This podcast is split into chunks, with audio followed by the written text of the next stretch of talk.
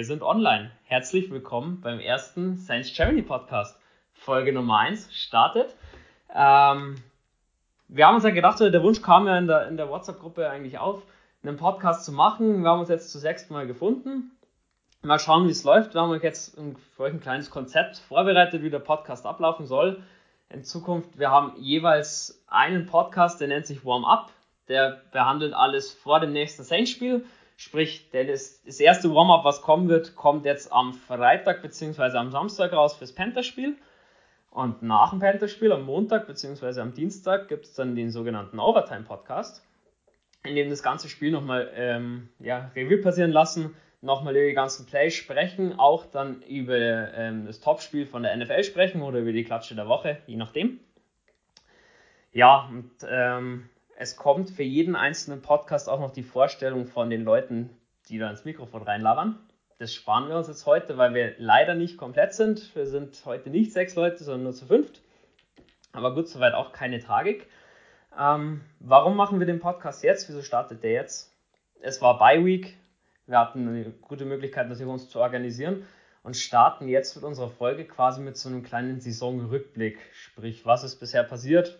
Gehen die einzelnen Spiele nochmal kurz durch und sprechen generell über die Saints-Saison, wie sie bisher gelaufen ist Nimm später auch noch die Rookies zum Beispiel unter die Lupe, aber da kommt dann eins nach dem anderen. Ich starte gleich rein. Am Anfang müsste meine Stimme ein bisschen, bisschen mehr ertragen. Wird am Ende dann auch noch äh, natürlich mehrer, dass meine Mitsprecher auch noch mit am Start sind. Ich fange mal rein. Ich hatte gleich äh, das Bugspiel mehr oder minder für euch zum, zum Revue passieren lassen. Ähm, ja, ich sage, es war Saisonanfang, erstes Spiel. Die Saints haben immer ein bisschen Probleme im Saisonstart. Wir haben es gewonnen, das war schon mal wichtig. Wir haben gegen die Bucks gewonnen, die auch noch ein Divisionsgegner. Sowieso doppelt wichtig, das zu gewinnen. Ähm, dass da noch nicht alles rund lief, war klar, war auch nicht so zu erwarten ich meine, gehen wir mal auf die Stats so ein bisschen durch. Also wir haben es 34 zu 23 gewonnen. Schaut im ersten Moment eigentlich ziemlich ähm, komfortabel aus. War zwischenzeitlich mal ein bisschen spannender, muss ich sagen. Aber am Ende, das Ergebnis hat auf jeden Fall gestimmt. Räumen wir das Ganze mal von unten auf. Wir haben mit dem Passing Drew Brees natürlich unser Starter. 18 von 30 für 160 Yards, zwei Touchdowns. Ja, ging von der Produktivität her von ihm. Da ist auf jeden Fall noch Luft nach oben zu seiner besten Zeit, aber fürs erste Saisonspiel in seinem Alter, denke ich, kann man damit leben. Hatte keine Interception, wurde auch nur einmal gesackt, also da auch nochmal ein großes Lob an unsere O-Line an der Stelle. Taysom Hill hatte tatsächlich auch mal einen zum Werfen für 38 Yards, kam an. Nicht schlecht, hat, hat leider in dem Spiel nicht mehr Catches bekommen, beziehungsweise mehr Würfe. Ähm, ja, soweit zum Quarterback. Also das hat ganz gut bei uns funktioniert. Die Bucks natürlich mit ihrem Goat Tom Brady, der wahrlich auch keine Pfeife ist. Ähm, 239 Yards geworfen, 23 von 36 Quote, okay. Hatte zwei Touchdowns, einen selbst erlaufen, allerdings auch zwei Interception mit der Pick 6 von Genovis Jenkins. Und natürlich uns ja schon mit ein bisschen, bisschen auf den Sieg am Ende gerettet hat oder das ein bisschen über die Zeit gebracht hat wichtiger Fehler davon. Brady zeigt aber auch, dass unsere Defense durchaus die Möglichkeit hat, auch gegen Top Quarterbacks deren Spiel zu lesen und da einzugreifen. Auch wenn es dann vielleicht die anderen Spiele nicht so lief, kommen wir später noch dazu. Ähm, als nächstes habe ich da den Punkt Rushing. Wie hat es da im ersten Spiel so ein bisschen ausgesehen? Also wir hatten insgesamt 82 Rushing Yards bei 34 Carries, also 34 Versuche ergibt 2,4 Yards pro Versuch, ist jetzt nicht zwingend das Gelbe vom Ei. Also du sagst, ähm, du hast ein gutes Run-Game in der NFL, wenn du 4,5, 5 oder sogar mehr Yards pro Versuch läufst. Da waren wir noch ein bisschen davon entfernt, hatten zwar einen äh, Rushing-Touchdown durch Camara, aber war auf jeden Fall nach Spiel 1 noch ausbaufähig, hatten allerdings mit unserer Run-Defense die Bugs eigentlich ziemlich gut im Griff. Die haben es gerade mal auf 86 Yards geschafft in 26 Versuchen 3,3 Yards also pro Versuch. Muss man sagen, da war auch unsere Run-Defense on fire. Im Receiving, also man hat Michael Thomas angemerkt, dass er schon angeschlagen war in Spiel 1, hatte gerade mal drei Catches, 17 Yards. Da sind wir definitiv anderes gewöhnt. Da kommt jetzt hoffentlich dann auch äh, in Week 7 wieder mehr von ihm, wenn er wieder mit dabei ist. Emmanuel Sanders hatte im ersten Spiel noch so ein bisschen seine Anpassungsschwierigkeiten. 15 Yards, 3 Racks, hm, auch noch nicht das Gelbe vom Ei. Taysom Mill hatte einen für 14, da geht am Ende auch mehr.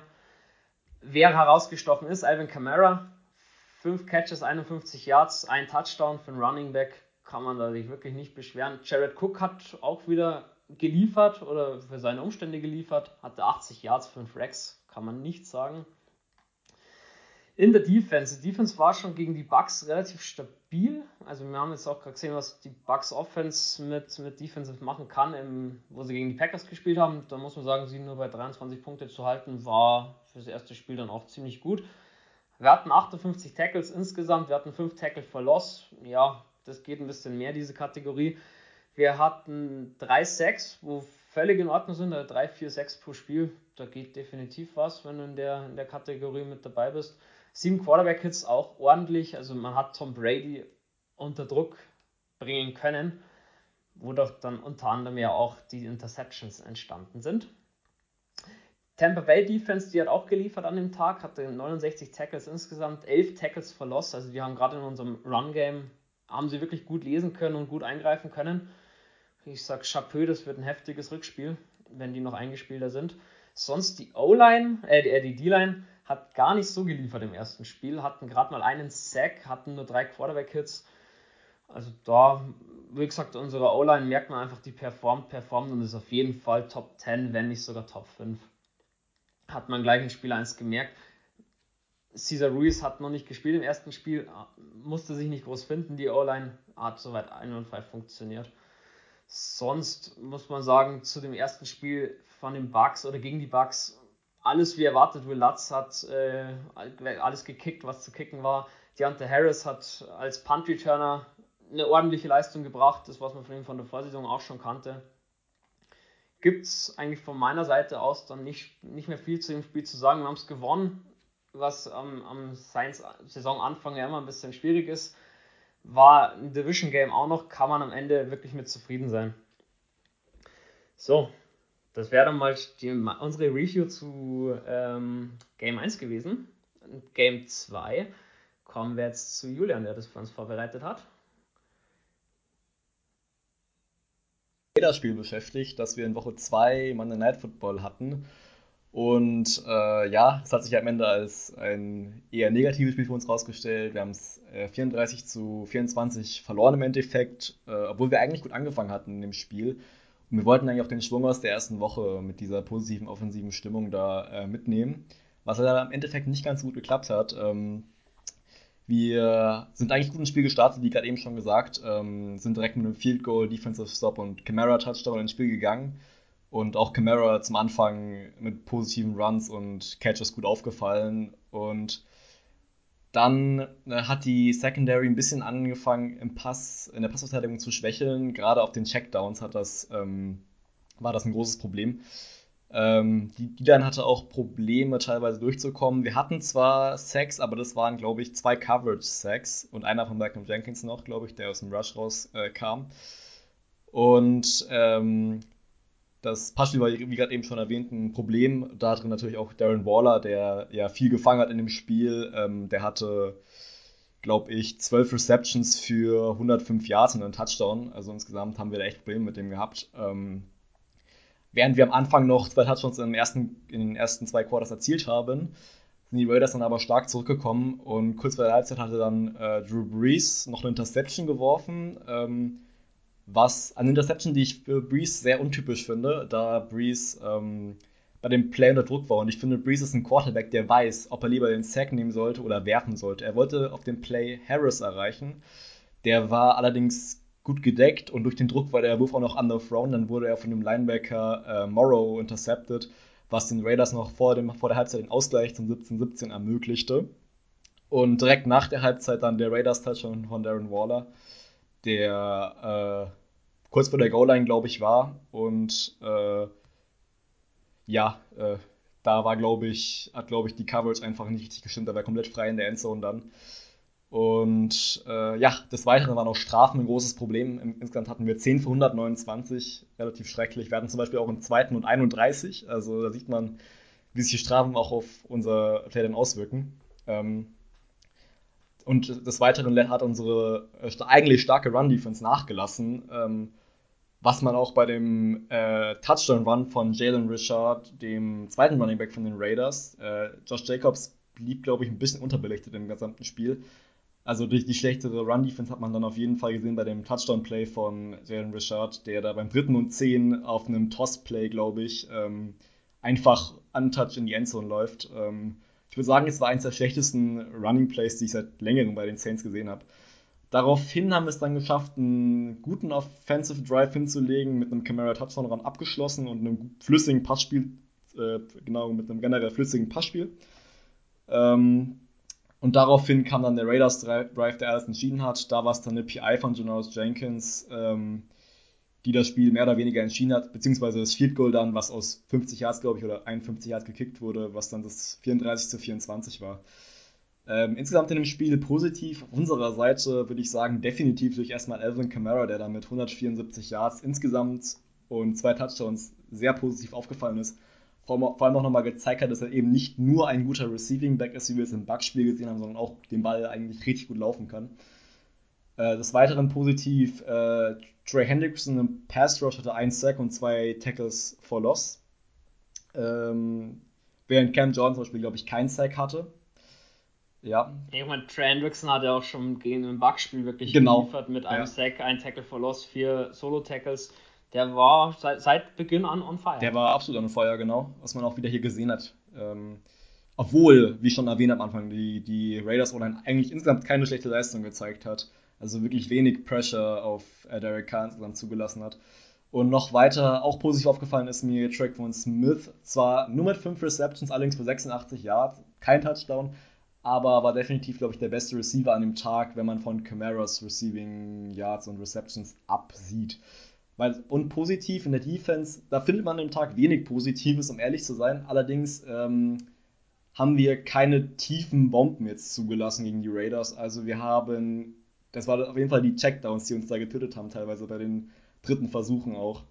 Aber nicht die tiefen äh, ähm, die tiefen Bomben, die uns da geschlagen haben, was unsere Secondary-Leistung insgesamt auch nicht besser macht. Ja, also äh, es ist einfach nur ein bisschen positiv aufgefallen gewesen im Endeffekt für mich. Äh, negativ, wie schon am Anfang erwähnt, Darren Waller, einfach nicht unter Kontrolle gehabt insgesamt. 12 Receptions, 105 Yards, ein Touchdown. Ich habe mal darauf geachtet, wen wir auf ihn alles angesetzt haben. Also wir hatten auf ihm, größtenteils hatten wir äh, PJ Williams und Malcolm Jenkins, unseren Safety, auf ihn angesetzt gehabt und auch mal Demario Davis und Marshall Latimore. Ähm, vor allem Jenkins und äh, PJ Williams haben große Probleme in der Coverage gegen ihn gehabt. Ähm, Davis gegen ihn war ja ein bisschen besseres Physical Matchup.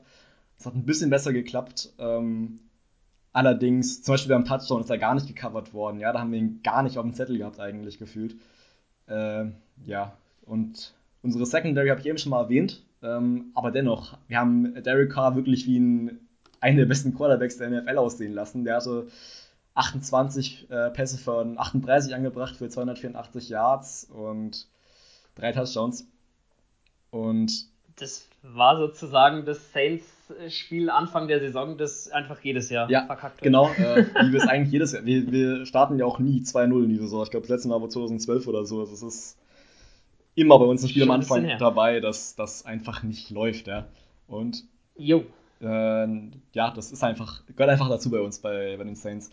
Äh, das, genau. genau, weiter habe ich noch zu sagen, wir haben die Führung natürlich unnötig verspielt, äh, Dinge, die anfangs gut funktioniert haben, zum Beispiel die Run-Defense, später nicht wieder richtig aufgreifen können. Und auch das flüssige Passspiel, was ich schon erwähnt hatte. Und, und die Third-Down-Defense natürlich, schon die ganze Saison eigentlich, oder auch schon davor, wenn man mal ehrlich ist, hat nicht wirklich gut funktioniert. Genau, Spieler des Spiels ja. wollten wir noch kurz machen, glaube ich. Ähm, oder wollte ich noch kurz machen. Generell Darren Waller, mhm. habe ich ja schon erwähnt, weshalb. Und bei den Saints auf jeden Fall Alvin Kamara mit seinen 174 Total Yards hat er die Saints Offense getragen. Auf jeden Fall. Genau. Das kann man, kann man so stehen lassen, definitiv. Danke dir für deine Einschätzung. Jupp. Dann Week 3 gegen die Packers. So ein richtiges Topspiel eigentlich, was dann schon am, äh, am Plan stande. Hat uns Jules zusammengefasst. Jules, bitte. Ja, auch von mir ein herzliches Willkommen zu unserem neuen Podcast hier. Wie schon gesagt, mein Name ist Jules. Äh, hatte die Ehre, das Saints-Packers-Spiel näher zu betrachten. Ähm, kurz vorweg, gespielt wurde in New Orleans, ausgegangen leider 37 zu 30 für die Green Bay Packers. Ja, war ein interessantes Spiel. Das Spiel allgemein hat man dann, wenn man sich im Nachhinein anschaut, die Stats vergleicht mit dem Spiel an sich, da merkt man schon äh, gewisse Unterschiede. Aber gehen wir es mal nach der Reihe durch. Begonnen hat, äh, dass die Saints wie immer 3 and out gehen. Das ist zu Beginn ihres äh, eines Spiels, glaube ich, schon relativ normal. Ähm, ja. Und die Packers haben dann eigentlich begonnen zu marschieren und das ist dann also so das Anzeichen, hui, das, das Spiel wird jetzt dem normalen Saints-Zuschauer Kopfschmerzen zerbrechen. Aber es war dann so, sie haben ihn zu einem Field Goal gehalten. Die Packers haben eigentlich gut marschiert. Es war dann nur ein Field Goal quasi und plötzlich, nächster Drive, Saints marschieren erstmal durchs Feld. Alvin Kamara mit einem wirklichen Big Play für 49 Yards. Zack, Touchdown. Saints für ein 7 zu 3 und plötzlich hat man gedacht, so, das wird jetzt doch wieder, das sind jetzt endlich die Saints, wie man sie kennt. Zwei, es braucht zwei Spieltage, bis sie wieder angekommen sind. Leider war es dann aber nicht ganz so, weil die Defense hat zwar nochmal gehalten, aber man hat gemerkt, in der Offense funktioniert nichts. Es ist immer dieselbe, es war immer das Gleichmäßige. Es hat die ersten fünf oder sechs Drives haben immer mit einem Lauf von Latavius Murray begonnen und da hat sich dann die Defense auch darauf eingestellt. Drew Brees hat selten über fünf Yards geworfen. Äh, daraufhin hat sich auch die Defense angepasst. Das heißt, sie haben oft einen acht Mann in die Box gestellt, haben viel underneath gecovert was man dann natürlich ausnutzen kann, wenn man tief wirft, haben leider die Saints nicht gemacht und so ist es dann gekommen, dass die Saints 13 zu 7 hinten liegen durch einen Touchdown von Aaron Rodgers auf Alan Lazar, der an diesem Spieltag, das kann man leider schon vorwegnehmen, ein Mörderspiel hatte. Genau. Und dann, ab da war es dann immer so ein, nicht Fisch, nicht Fleisch, es reicht mir oft für ein Field Goal noch, aber die Saints haben nie wirklich, wirklich zum Klicken begonnen. Bis kurz vor Ende der Halbzeit Two-Minute-Drill, das, was Drew Brees noch am besten kann. Er sagt immer, sein Arm ist noch gut.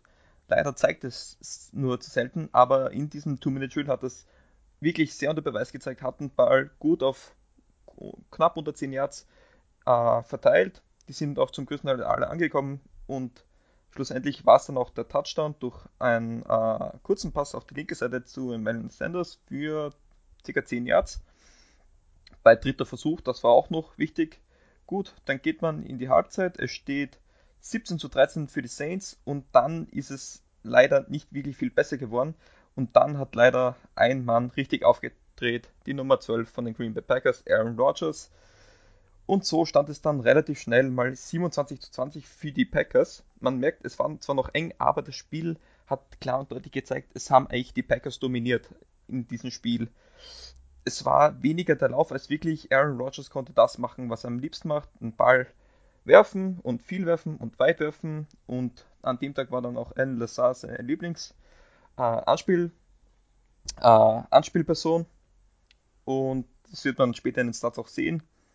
Es ist dann, die Saints sind in kleinen Schritten immer näher gekommen. Es waren immer leider nur ähm, kurze Drives oder Field Goals. Es, es hat es hat nie so wirklich einen, einen Drive gegeben, wo man sagt, jetzt hat es bei den Saints endgültig geklickt. Also im Nachhinein hat es sich immer so angefühlt, als, als wären quasi die Saints, äh, wie sagt man am besten, sie waren noch mit dem Kopf in der Kabine quasi.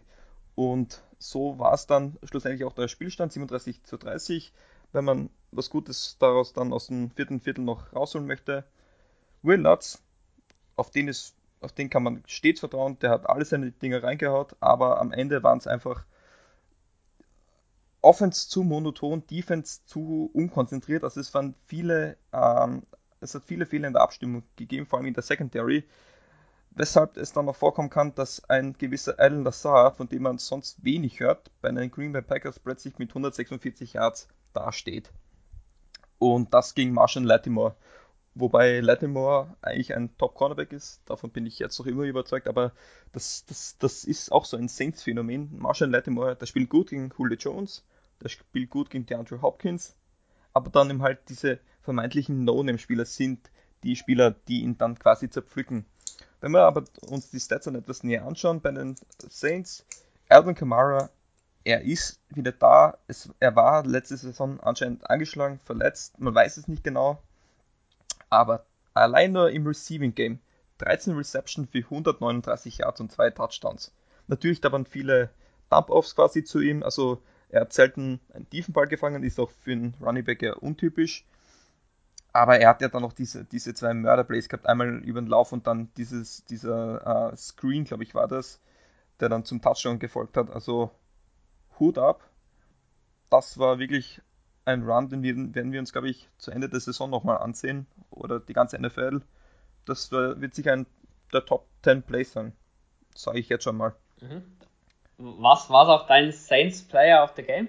Alvin Kamara? Ja, muss man sagen. Also Defense war da einfach zu schwach, dass man da jemand rauspicken könnte. Hat mich auch nicht überzeugt. Und Offense, ja, wenn man sich anschaut, Drew Brees, eigentlich keine schlechten Stats. 29 für 36 für 288 Yards, 3 Touchdowns und keine Interception. Das sind am Statsheet, wie gesagt, gute Stats, aber ich muss ehrlich sagen, Drew Brees hat kein gutes Spiel gemacht. Und das ist jetzt die, darüber lässt sich philosophieren. War das jetzt Drew Brees? War das das Play Calling? Man weiß es nicht, aber viele dieser Yards sind von Alvin Kamara kommen und das waren ähm, Yards after Catch, sage ich jetzt mal. Und deswegen für mich eindeutig Alvin Kamara wirklich ein absolutes Mördergame. Nochmals 13 Reception für 139 Yards. Dazu kommen 58 Yards über den Lauf.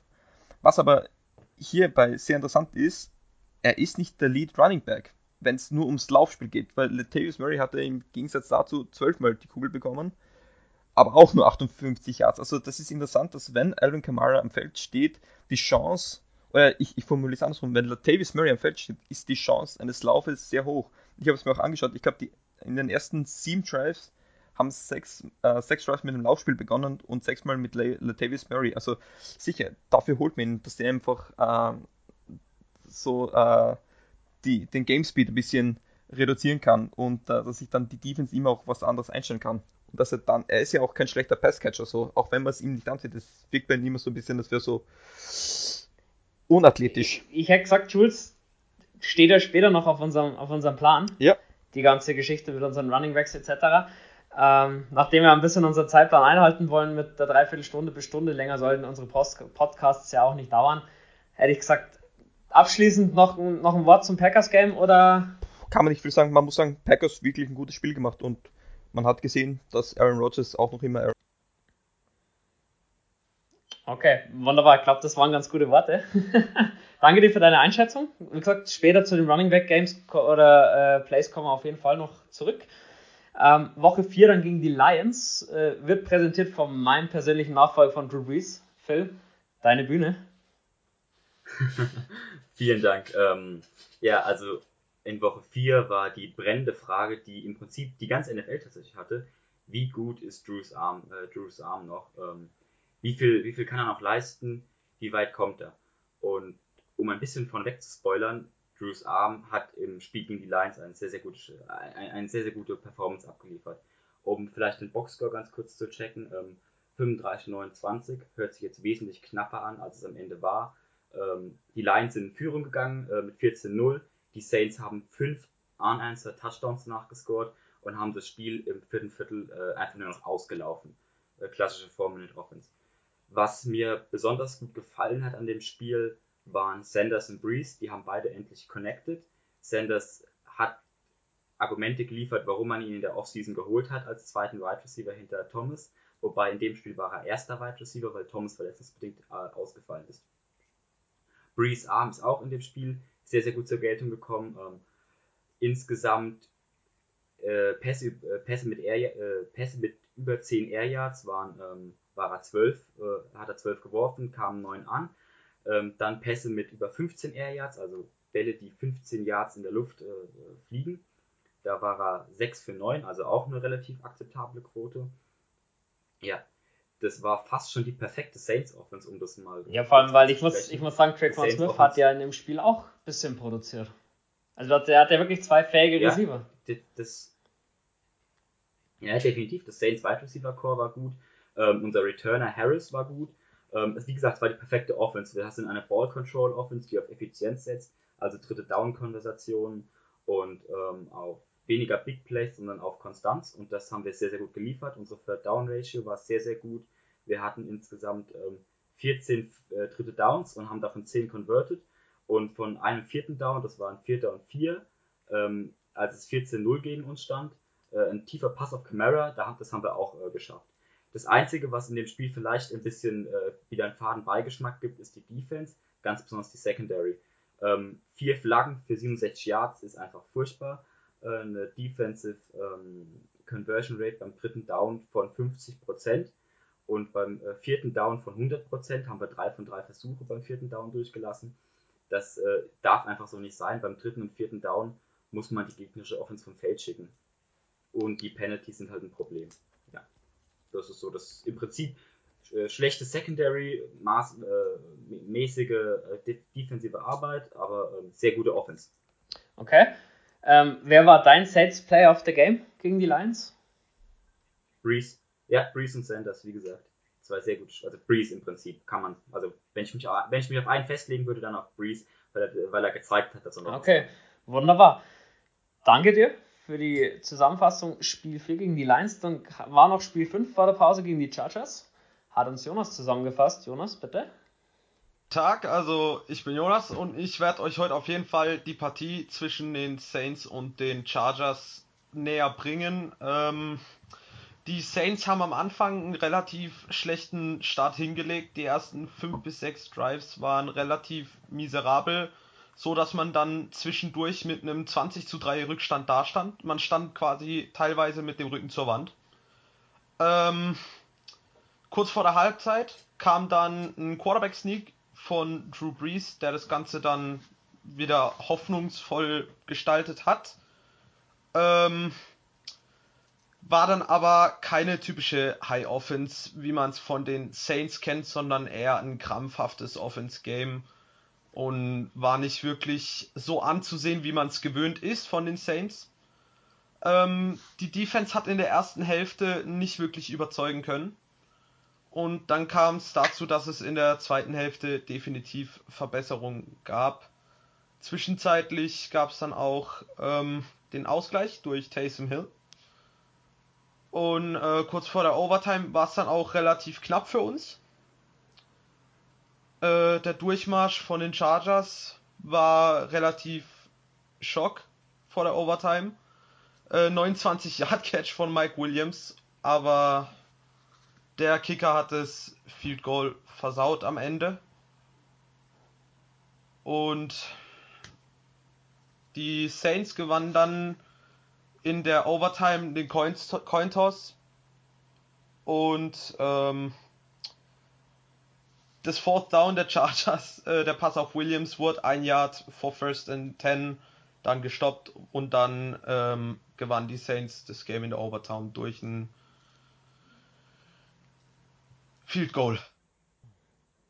Genau. Ähm, soweit eigentlich ganz gut zusammengefasst. Man hat einfach gemerkt, erste Halbzeit haben sie komplett verschlafen. Gell? Da ging, ging wenig. Und konnte man sich mit Glück in die Overtime retten. Ja, den Sieg nimmt man mit. Ich meine, Justin Herbert war auch relativ on fire, auch schon Spiel davor. Nochmal mit dem blauen Auge in die, äh, in die Spielpause gekommen, würde ich sagen, in die Bye Week. Wer war dein Saints Player of the Game im Charter-Spiel? Tatsächlich würde ich sagen, unser Kicker Will Lutz, da die Field Goals alle erfolgreich waren, er seinen Job relativ gut erledigt hat und die dann am Ende auch zum Sieg verholfen haben. Mhm. Ja, Big Nuts, Lutz, wie ich, wie ich immer gerne sage. Wichtig einfach, dass man einen guten Kicker hat. also macht, macht, ist einfach unauffällig, macht die Punkte. Ganz, ganz wichtig. So, jetzt hätten wir mal die fünf Spiele durch. Und was mir aufgefallen ist, was ihr irgendwo alle, die meisten bemängelt haben, so viele Flaggen, so viele Strafen. So, Leute, was ist da los? Julian, bitte, deine Einschätzung. Was ist los mit unserer Defense, mit unserer Secondary? Was ist los mit den Flaggen? Erzähl mal, erzähl mal aus deiner Sicht, wie, wie kommst du dazu? Also, das ist echt eine gute Frage. Ich frage mich das schon immer, generell bei Footballspielen, äh, bei manchen Flaggen, wieso passiert sowas, wieso? muss ein Team teilweise so undiszipliniert sein. Ähm, aber ich meine, wir hatten ja jetzt, äh, glaube ich, vor zwei Wochen den Emmanuel Sanders oder vor drei Wochen, der gesagt hat, hier in New Orleans, da wird anscheinend dann doch etwas anders gepfiffen, als er es kennt. Und ich bin jetzt keiner, der sagt, ich bin immer einer, der sagt, äh, dass das Spiel definitiv nicht nur von den Referees, also es ist hauptsächlich vom Team abhängt. Wie spielt das Team? Du kannst ein Spiel, eine Niederlage nicht zwingend auf die Referees schieben Ich würde mal das äh, Saints-Rams-Spiel etwas davon ausschließen, weil das war schon relativ fies, was da passiert ist. Aber das ist nochmal ein Extrembeispiel. Sonst kannst du es eigentlich nie auf die äh, Schiedsrichter schieben. Und ähm, klar, solche PIs und vor allem PIs nerven, weil die bringen dir die meisten Yards ein. Ich meine, gerade, äh, ich glaube, gegen die Raiders war es war das Spiel, was ich vorhin äh, hatte, war es ein großes Problem. Auch gegen die, äh, eigentlich in jedem Spiel, ich glaube, nur gegen die Chargers hatten wir dann ein bisschen besser unter Kontrolle gehabt, was zumindest PIs angeht und Strafen generell. Aber davor, also, ähm, oh, ich weiß nicht genau, woran es gelegen hat. Also, an äh, einer mangelnden Disziplin äh, bei so erfahrenen Spielern, ich weiß es nicht genau. Aber ich hoffe, und das Charterspiel hat mir ein bisschen Hoffnung gegeben, dass wir das jetzt äh, abstellen können und äh, ohne, ich sag mal, vor allem unnötige Strafen weitermachen können. Auch, oder auch gegen die Bucks haben wir gesehen am Anfang des Jahres, da haben wir wirklich, glaube ich, vier oder fünf Pass Interferences gehabt. Ob die wirklich so krass berechtigt waren, da kann man sich bei der einen oder anderen sicher drüber streiten. Wie die Referees pfeifen oder ja, das Spielleiten ist immer entscheidend mit, aber es ist nie entscheidend für, nicht entscheidend für den Spielverlauf, nicht zwingend zumindest. Dafür ist immer wichtig, ja, also was, das, was, was, die Spieler spielen. Also auf die Referees würde genau, ich es nie schieben wollen, aber ähm, ja, genau. Also das wäre so meine Ansicht dazu. Mhm. Nee, also die Aussage von dir, die gehe ich auf jeden Fall mit. Starterspiel hat schon gezeigt, es gibt Besserungen in die Richtung. Wir müssen auch wieder besser werden, weil die ganzen Strafen, Flaggen, Pass Interference, die kosten uns einfach zu viele Punkte. Und das Material wäre ja da von der Secondary, dass man sowas vermeidet. Von daher lass, bin ich wirklich auf die Panthers mal gespannt, wie es da läuft. Ähm, wir hatten in der Vorbesprechung, vielleicht für Jana interessant, ähm, achso eben die Diskussion, warum so viele Flaggen, was macht es mit den Defendern? Da hole ich jetzt mal Jules mit ins Boot, weil der hat mir die Frage gestellt. Für alle, die es nicht wissen, ich bin selber, ich spiele Strong Safety, bin selbst Defender. Ja, Jules, deine Meinung? Macht's was mit äh, unseren Cornerbacks, mit unseren Safeties, generell Defensive Back, wenn die wissen, uh, gegen uns wird eh schon öfters gepfiffen oder leichter gepfiffen. Glaubst du, das macht mit dir was in deinem Tackling-Verhalten und in deinem Verteidigungsverhalten? Ähm, absolut. Ich meine, du bist da der Defender, aber absolut, weil ich glaube, man muss dazu sagen, ähm, Defense lebt von Kommunikation. Das wirst du mir dann auch sicher zustimmen. In der Offense, wenn da ein Playcall ist, da weiß jeder ja. genau, wie er das macht.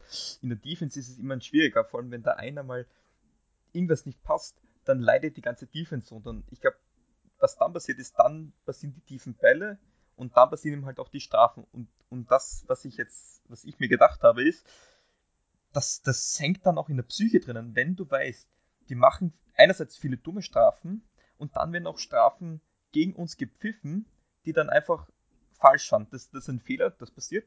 Da mache ich den Schiedsrichter jetzt auch keinen großen Vorwurf zum Teil das sind einfach Fehler, die können passieren. Das, das ist in dieser in Vollgeschwindigkeit ist es auch schwer zu sehen. Nur das, das in der Psyche, glaube ich, da gehst du dann als Defender dann noch immer anders zum Ball. Und ich glaube, du spielst nicht mehr so Football, wie du es gern möchtest. Ich glaube, das hat auch Malcolm Jenkins mal gesagt, dass, dass es ihm irgendwo im Hinterkopf dann schon, schon bleibt, wenn er weiß, okay, wenn ich da zum Ball gehe, die Chance, dass eine Flag kommt, ist höher, sage ich jetzt einfach mal. Aber ich, ich weiß nicht, wie es bei dir als Defender bist. Ich meine, ich hoffe, du bist da sehr diszipliniert, was die Strafe angeht. also ich würde sagen, bei den Dacher Thunder, wo, wo ich spiele, ähm, da, wir sind nicht die Saints, um Gottes Willen. Gegen uns wird normal gepfiffen, würde ich behaupten. Ich will auch nicht sagen, dass jede, jede PI, die gegen uns gepfiffen wurde, irgendwie nicht rechtens war. Aber es macht definitiv, denke ich, was einfach mit dir, wenn du, wie du sagst, dass, wenn die Gefahr einfach schon größer ist, da kriege ich jetzt eine Flagge, dann gehe ich anders hin. Ich dann, dann ein bisschen überlegter, vielleicht nicht so hart. Vielleicht überlege ich diese Sekunde auch zu lang und dann geht es in die Hose. Also, aber ich muss halt auch sagen, es sind Profis. Gerade Malcolm Jenkins ist seit wie vielen Jahren in der NFL? Zehn Jahre oder so. Von dem war, war oder ist unser Leader auf der Safety-Position mehr oder minder. Von dem erwarte ich, dass es ihm, wenn es so ein Loch in den Köpfen wirklich gegeben hat, von unseren Cornerbacks, gerade von den Jüngeren oder auch von, von, unseren, von unserem anderen Safety von Williams, dass er die da hochzieht. Und als Defender, du musst klar kommunizieren und du musst einfach auch hart spielen mittlerweile gegen, gegen die, ja, wirklich guten Receiver, die mittlerweile jedes Team einfach hat. Da kannst du es dir eigentlich nicht leisten, dass du überlegst, wie du jetzt tackeln sollst oder ob du tackeln sollst oder wann du tackeln sollst, sondern muss es aus dem Bauch herauskommen, aus einer Bewegung, zack und drauf, weil sonst geht es erst recht Absolut. in die Hose, meiner Absolut. Meinung nach. Aber ich kann dir noch was dazu sagen, und zwar von der anderen Seite vom Feld, was es mit einem Receiver macht. weil ich spiele selber Flag Football äh, und Mhm. dort auch Receiver. Und, und was dann mal schon ist, weil da kann ich mich an ein Spiel erinnern, da war mein direkter Defender, nämlich der Cornerback, einer, der hatte eine schlechte Technik und der hat in Mhm. fast jedem zweiten Ball, der auf mich gekommen ist, äh, äh, was ein Holding, was quasi Illegal Context, wie es bei uns heißt. Und natürlich, was mache ich dann? Dann habe ich gesagt, ich will nur mal tiefe Routen mit einem Hardcut, weil ich weiß, das sind die Routen, wo seine Technik schlecht ist. Das sind die Routen, wo er mich am ersten fault. Und das war wie so, dass ich sage, wirf den Ball nur in meine Richtung und wenn ich gedeckt bin, wirf ihn über mich drüber. Es wird wahrscheinlich eine Flagge geben. Und, und das habe ich dann, ich habe, ich dann suche ich natürlich auch den Kontakt so weit, dass er dann weiß, okay, er wird das voll machen. Und das ist in der NFL sicher nicht anders, dass wenn der Receiver weiß, okay, der Defender ist jetzt verunsichert, weil ich glaube, da werden wir jetzt alle zustimmen, wir machen auch viele dumme Strafen, wo man sagt, das hat schon gar nichts mehr mit Technik zu tun, aber das hängt auch davon ab, dass die Defender wahrscheinlich dann so, unvers äh, so unversichert, ähm, so unsicher sind, dass sie das dann schon wirklich vergessen und dann wirklich so dumme Strafen auch kassieren. Und das ist dann quasi ein Teufelskreis. Und ich glaube, dass diese Beiweg dann uns eh hoffentlich entgegenkommt, die Basics nochmal durchgehen, dass das immer, weil das darf nicht passieren, weil mit so, solchen Fehlern kannst du keinen Titel gewinnen. Genau, ich meine, Offensive wins Games, Defensive win Championship, wie es so schön heißt. Wir haben, die, die Klasse ist da. Wir haben ein gutes Cornerback-Duo mit Lattimore, wenn der warm läuft, einen der Top 10 Cornerbacks. Wir haben mit Malcolm Safety, ja, ich meine ich auch nicht, ich meine auch Jenkins wird, wird noch reinkommen und der Leader sein, für den man ihn hält. Williams ist ein super Safety, der, die, ich, würde auch sagen, lassen wir so warm werden, warten wir jetzt die nächsten zwei, drei Spiele noch ab, aber die kommen, ich habe sehr viel Hoffnung in die Bi-Week, dass sie noch kommen werden, definitiv. Dann zum nächsten Thema, weil die, die Uhr, die rennt, ist der Wahnsinn. Ähm, was von euch oft angesprochen wurde, Play Call und dann bringe ich meinen Lieblingsspieler noch irgendwo mit rein, Taysom Hill, unsere Allzweckwaffe, die diese Saison noch nicht wirklich gezündet hat. Phil, deine Einschätzung, Play Call, ist es so viel anders wie die letzten Jahre? Sind wir ein bisschen zu ängstlich, ein bisschen zu passiv eingestellt im Playcalling? Sollte da mehr kommen? Was, was, was meinst du dazu? Also, ja, ähm, ich habe mir ganz besonders zwei Spiele angesehen. Das Lions Game, was ich ja gerade eben vorgestellt habe, und dann das äh, Game in Woche 2 gegen die Raiders. Und ich denke nicht, dass so viel Schuld beim Playcalling liegt. Ich glaube halt, dass ein riesiges Problem, was diese Offense hat, ist, dass ähm, Drew Brees halt wirklich, wie gesagt, keinen Top-Arm mehr hat, der 50-Yard-Bomben schmeißt. Und das limitiert halt das Feld ganz schön. Das bedeutet, die Safeties, die Cornerbacks können alle näher rankommen, müssen alle nicht mehr der, die tiefen Zonen besonders hart verteidigen, sondern können alle weiter vorrücken. Das macht das für einen Run schwieriger, weil dann stehen die Safeties, der Strong Safety steht dann öfter mal in der Box. Ähm, das macht es für Camara definitiv schwieriger. Ähm, Play Design von äh, Sean Payton ist weiterhin brillant. Das ist ein super Offensive Coach. Wir können uns mit dem echt glücklich schätzen. Der hat immer wieder kreative Ideen, ähm, wie man Plays nutzen kann. Zum Beispiel beim Line-Spiel hat er diesen einen besonderen Screen auf den Tight End.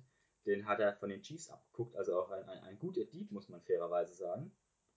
Ähm, Taysom Hill zu dem Play-Calling. Ja, das ist so unsere Schwachstelle im Play-Calling. Wir probieren ihn auf Gedeih und Verderben in unser, in unser System einzubauen und ihm die Bälle zu geben, ganz besonders beim dritten Down, ähm, ja, wo, wo wir eigentlich ein neues First Down brauchen, wo wir dann aber sehr predictable werden, weil wir mit Hill einfach zu 75% rennen. Wo aber Hill besonders sinnvoll ist, was im Line-Spiel aufgefallen ist, äh, wenn wir die Uhr ausrennen mü müssen oder können, dann nutzen wir Hill am besten, weil dann öffnen sich Lücken für ihn und dann ganz einfachen Gap Runs kann man da richtig viele Yards produzieren. Okay. Jules, deine Meinung zum Thema Play Calling, Einsetzen von Taysom Hill etc.? Naja, wann ist ein Play Calling gut, wann ist es schlecht? Gut ist prinzipiell, wenn es aufgeht, aber ich, ich glaube nicht, dass es das Play Calling so, so schlecht ist. Ich glaube, das, das, es stimmt da die Abstimmung nicht, weil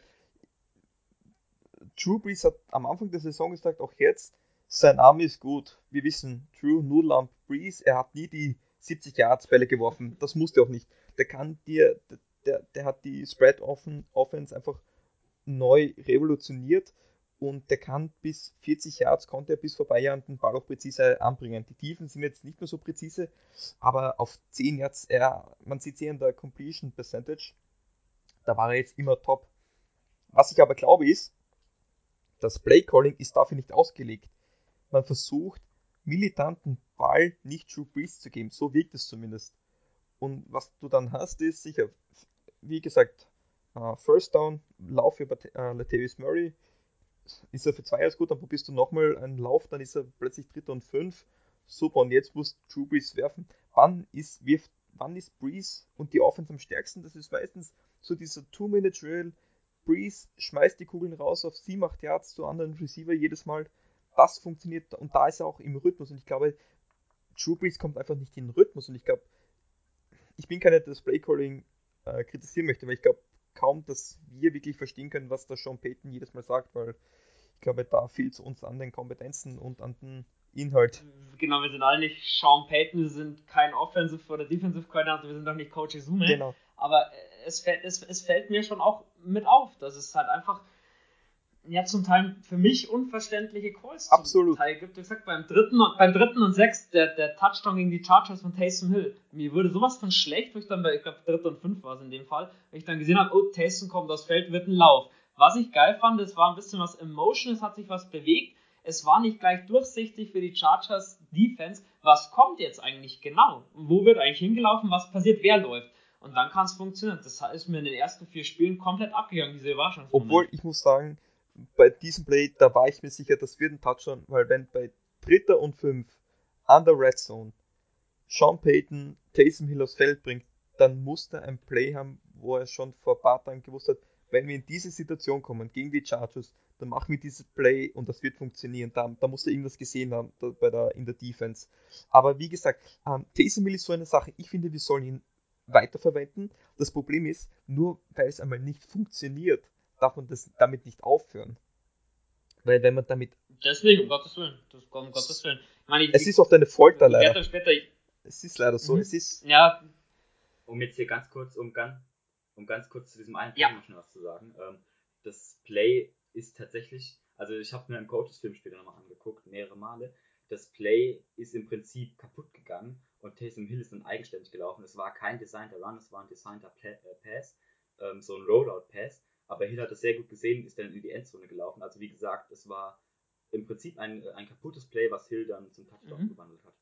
Ja, und jetzt, jetzt sprechen wir Julian direkt darauf an, weil ich so ein bisschen das, äh, die Empfindung habe, Trick Plays. Man sieht es äh, bei manchen Teams mehr, bei manchen weniger, bei uns dieses Jahr gefühlt gar nicht. Ich kann mich an einen Play erinnern, ich glaube Saison 2018, da stand man hinterm Center Drew Brees, Taysom Hill, Teddy Bridgewater drei Quarterbacks. Ich meine, klar, du nimmst dir ein bisschen die Passing-Option, aber keiner von der Defense wusste, wer bekommt überhaupt den Snap und was passiert dann. Julian, deine Meinung, wieder mehr einbauen oder wieso sehen wir relativ wenig Trick Plays von den Saints dieses Jahr oder bis jetzt? Also ich bin der Meinung, dass unsere Offense halt wirklich sehr von diesem Passing Game, der passlastigen Offense, die auch mal gerne öfters einen Run einbaut, und die vielleicht nicht gar nicht mal so oft wie andere Teams. Unsere Offense hat sehr davon gelebt halt und ähm, ich finde, da, war einfach nicht ganz so viel äh, Platz für diese äh, Trick-Plays. Äh, also ich kann noch mal eins einbringen. Wir hatten eins am Anfang der Saison gegen die Bucks. Das war kein großes Trick-Play, aber es war ein sehr gut angelegtes. Ich glaube, das war ein Pass von Breeze, ein Backward-Pass zu Taysom Hill, der den dann zu Camara passt, bei einem dritten und eins, glaube ich, kurz vor Schluss. Also es war wirklich ein exzellenter Play-Call, wie ich fand. Und äh, guter Überraschungsmoment auch in dem Fall, weil das äh, Footballspiel lebt ja von dem Überraschungsmoment sozusagen, dass du das machst, was die Defense nicht erwartet, dass etwas kommt, womit die Defense nicht rechnet. Und die Saints waren eigentlich äh, für mich noch nie ein Team, was sehr auf dieses, äh, über, äh, sehr auf dieses ähm, Trickplays so gesetzt hat. Ich finde, ähm, mhm. durch Taysom Hill haben wir dieses Überraschungsmoment für uns ein bisschen neu gefunden und sind ein bisschen von dieser passlastigen Offense und auch Run teilweise lastig, wenn, seitdem wir Camara haben und vorher auch schon mit Ingram. Ähm, da unsere Offense davon gelebt hat, jetzt ist Taysom Hilton seit 2018 oder so und äh, es hat vor allem letztes Jahr wirklich super geklappt mit Taysom Hill als äh, Schweizer Tas Taschenmesser. Wenn er da stand, vor allem gegen die Vikings, ich erinnere mich noch in den Playoffs, auch wenn wir das Spiel verloren haben, äh, Herzzerbrechen natürlich, aber ähm, Taysom Hill haben wir da wirklich er hat da wirklich äh, absolut abgeliefert als, als, ich sag mal, Wildcat-Quarterback, kann man fast schon sagen. Ja, jedes Mal, wenn ja. der aufs Feld kam, du, du, konntest eigentlich nicht richtig ahnen, was wird jetzt passieren. Und dieses Jahr, ja. dieses Jahr, ähm, Taysom, das Überraschungsmoment dann noch ein bisschen gefehlt und gegen die Chargers, dieses Touchdown-Play war das erste Mal, wo ich gemerkt habe, okay, wir haben es ein bisschen wiedergefunden. Genau, also ich sag, gehe ich mit. Wir müssen Taysom Hill trotzdem weiter einsetzen. Er ist so wertvoll und vielleicht war das jetzt so ein bisschen der Icebreaker für dieses Jahr, das Game, oder der Spielzug gegen die Chargers. So. Ja, wenn dann jetzt gleich, ja. zack, zack, zack, 40 Sekunden.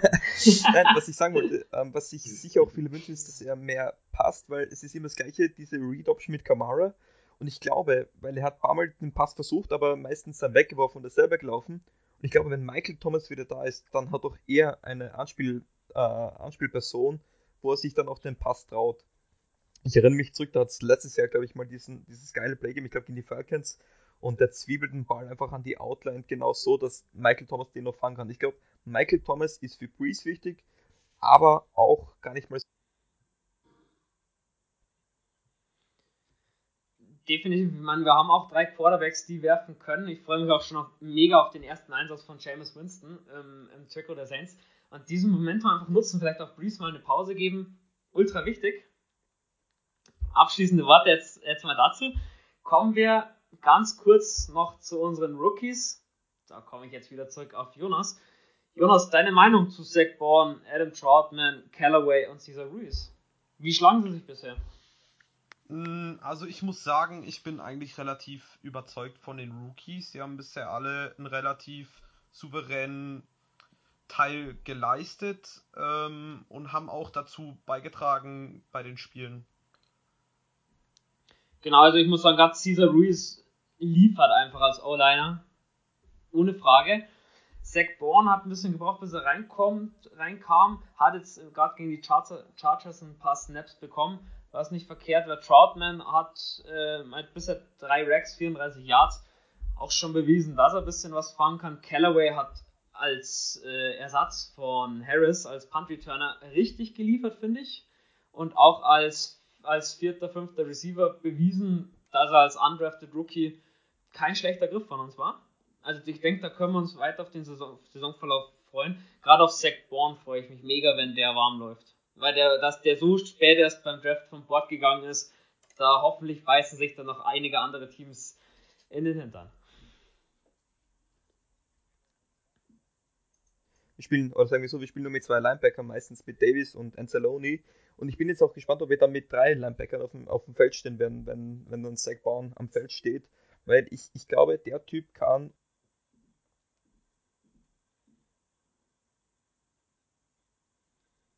Ja, das.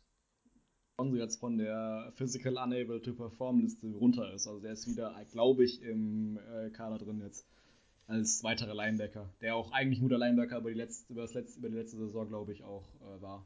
Also er kommt noch dazu zum Linebacking Core. Mhm. Genau, also ich, ich denke wirklich, dass es jetzt ein bisschen runterläuft und die Bi-Week einfach dazu jetzt da ist, sich wieder zu finden. Ich glaube, gegen die Panthers wird es auch mal wieder ein Spiel, was man sich auch die erste Halbzeit schön anschauen kann. Hoffe ich zumindest. Verschreien wir es nicht. So, langsam, ich schaue auf unseren Timer, 48 Minuten schon wieder am Labern gewesen. Langsam zum Ende. Ich meine, bisher, erste Saison, der erste Teil ist jetzt schon ein bisschen so rum. Deswegen jetzt die Frage an Phil dein Saints-Player der Saison bisher sowohl positiv als auch negativ? Ja, okay, können wir relativ schnell abhandeln. Ähm, Camara und Sanders im Positiven. Camara ist einfach unfassbar dominant, zeigt, dass er seinen Vertrag wert ist, ähm, zeigt auch, dass er von seiner Verletzung sehr gut zurückgekommen ist. Sanders ähm, am Anfang der Saison sehr, sehr ruhig und jetzt, wo Michael Thomas raus ist, immer dominanter. Ähm, und ich freue mich sehr, sehr, wenn Michael Thomas wieder zurückkommt und Sanders in Rolle 2 schlüpft, wird es wahrscheinlich ein echtes Problem für die Defense, die dann zwei Top-Receiver covern muss. Äh, negativ ist die Secondary zu nennen. Zu viele Strafen, zu viele unnötige mentale Fehler, zu viele, wie ich schon angesprochen habe, Third und äh, Fourth Down Conversions gegen. Ähm, muss besser werden, aber ich denke, das wird nach der Ball. Okay. Jonas, dein Part, dein Saints Player of the Saison, beziehungsweise positiv wie negativ?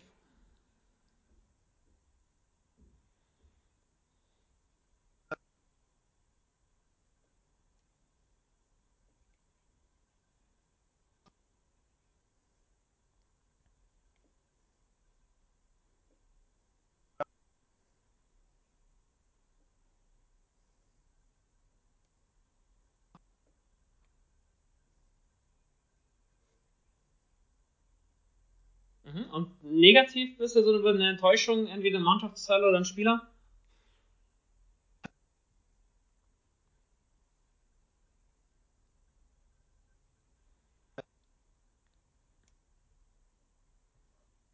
Mhm. Ja, gut, das gehe ich, geh ich eins zu eins so mit. Julian, dein Part. Jo, ähm, also ich würde sagen, positiv kommen bei mir hauptsächlich zwei Spieler in äh, Frage. Das wären für mich Alvin Kamara und vor allem auch Trey Hendrickson. Vor allem äh, bei Trey Hendrickson, ich meine, wer hätte da, der war schon immer so ein überraschender Spieler, der aber nicht ganz so viel gespielt hat, fand ich. Er hat immer so, glaube ich, zwei, drei Sacks pro Saison und jetzt. Ja, war, war halt unser dritter Genau. Defensive End, bevor sich jetzt Marcus Davenport Der war, verletzt der hat. war ja jetzt raus, genau.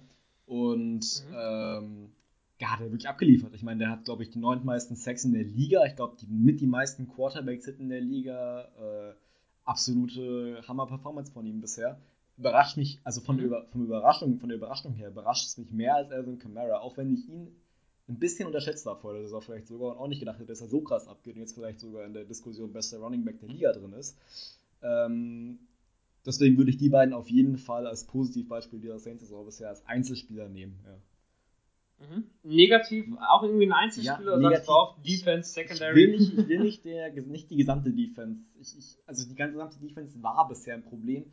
Wir hatten aber auch gute Momente, das darf man nicht vergessen. Vor allem im ersten Spiel auch gegen Brady. Äh, Aber unsere Secondary größtenteils, wie schon gesagt wurde, explizit, ähm, wir haben ja vor der Saison Malcolm Jenkins geholt und gerade in der Passverteidigung bin ich noch nicht so überzeugt von ihm.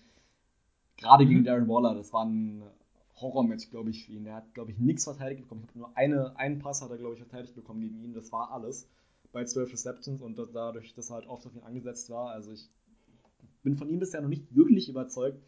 Und ich habe mir zwar Breeze notiert bei den Negativbeispielen. Ich meine, wir hatten, hatten wirklich lange gehadert jetzt mit ihm, aber er hatte seine guten Momente bisher in der Saison. Auch, zwar auch die schlechten. Ich meine, ich würde, ich, ich meine, wir hatten, ich hatte, wir hatten, hatte jetzt zwei Interceptions gehabt, oder drei sogar. Genau, drei waren es auch noch gegen die Lions eine.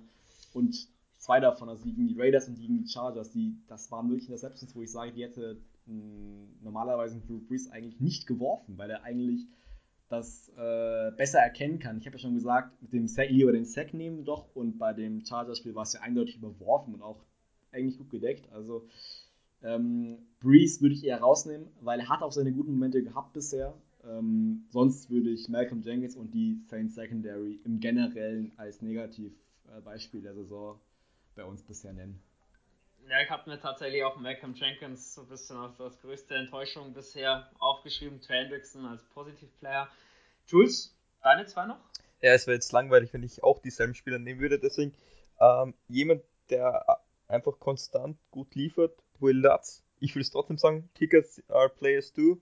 Ähm, performt unglaublich gut, ist extrem konstant. Vor allem die Kicks sind doch nicht wackelig, die sind genau in die Mitte rein. Äh, Spaß beiseite, sonst natürlich Trey Hendrickson, haben wir schon gesagt. Aber auch, ich muss sagen, CJ Gardner Johnson, er, er, übernimmt so ein bisschen die Rolle des Nickel Cornerbacks und ich wusste gar nicht, dass es sowas gibt. Er ist anscheinend ein Run-Supportive Cornerback. Also ich, ich kenne keinen, ich kenne so auf die Schnelle jetzt keinen Cornerback, der so gut tackeln kann wie er. Ich sage jetzt nicht, dass er der beste Spieler der Defense ist, aber ich finde, er, spielt für seine Verhältnisse überraschend gut eigentlich. Ja. Gut, dann muss ich sagen, danke für die ganzen Einschätzungen generell. Danke für den Podcast. Hat mega Spaß gemacht. War mir eine Ehre, mit euch aufzunehmen. Ähm, jetzt an die Hörer. Wenn ihr irgendwas habt, wo ihr sagt, das möchtet ihr unbedingt hören, möchtet ihr unbedingt besprochen haben, sonst irgendwas, was ihr uns mitteilen möchtet, auf den bekannten Kanälen, gerne schreibt uns, tretet in unsere Kommunikation, sagt euch was, was ihr von dem Podcast wünscht. Für euch wird er schließlich auch gemacht. Das, und jetzt bleibt mir zum Ende nichts mehr zu sagen, außer Servus, habe die Ehre und Who Dat?